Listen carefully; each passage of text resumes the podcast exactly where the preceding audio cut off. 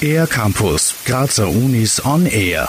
Die Honigbienen in Österreich sind vergleichsweise gut über den vergangenen Winter gekommen.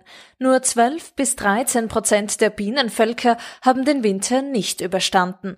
Das ist ein erfreuliches Ergebnis, sagt Robert Brotschneider vom Institut für Biologie an der Uni Graz. Wir machen diese Untersuchung jetzt das 13. Das heißt, wir haben Vergleichswerte von den zwölf vorhergehenden Wintern und da muss man sagen, dass wir eher im unteren Drittel sind. Also dass man fast schon ganz zufrieden sein kann mit diesem Ergebnis.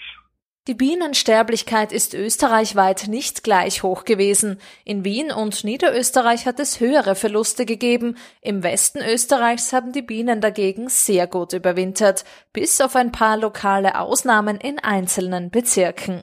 Die vielen Datensätze machen eine so genaue Auswertung möglich, sagt Robert Brotschneider. Wir fragen schlichtweg die Imkerinnen und Imker, wie es ihren Honigbienenvölkern geht, also wie gut die überwintert haben. Und wir haben in den letzten Jahren da konstante Rückmeldung von 1500 Imkereien in Österreich, die insgesamt 30.000 oder sogar mehr. Insgesamt leben in Österreich derzeit rund 370.000 Bienenvölker. Diese Anzahl hat sich über die Jahrzehnte hinweg stark verändert, denn bis in die frühen 2000er Jahre hat es immer weniger Bienenvölker gegeben 1960er Jahren, 1970er Jahren bis auf eine Talsohle Ende der 90er, Anfang der Nullerjahre. Und da haben wir allerdings in den letzten Jahren einen Gegentrend, also dass die Zahl der Bienenvölker in Österreich wieder gestiegen ist. Um Jahr für Jahr auswerten zu können, wie es den heimischen Bienen geht, wie viele von ihnen gut über den Winter kommen und wodurch sie möglicherweise bedroht sind, gibt es an der Universität Graz das Forschungsprojekt Zukunft Biene.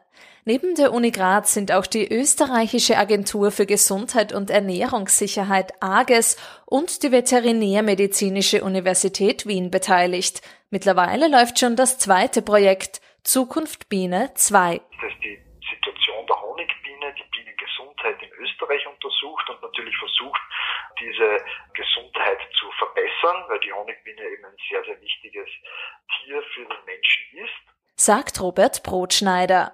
Finanziert wird das Projekt vom Bundesministerium für Landwirtschaft, Regionen und Tourismus, von den Bundesländern und dem Imker-Dachverband Biene Österreich. Weitere Informationen zum Projekt finden Sie unter www.zukunft-biene.at. Für den ER-Campus der Grazer Universitäten Anja Liedl. Mehr über die Grazer Universitäten auf ercampus-graz.at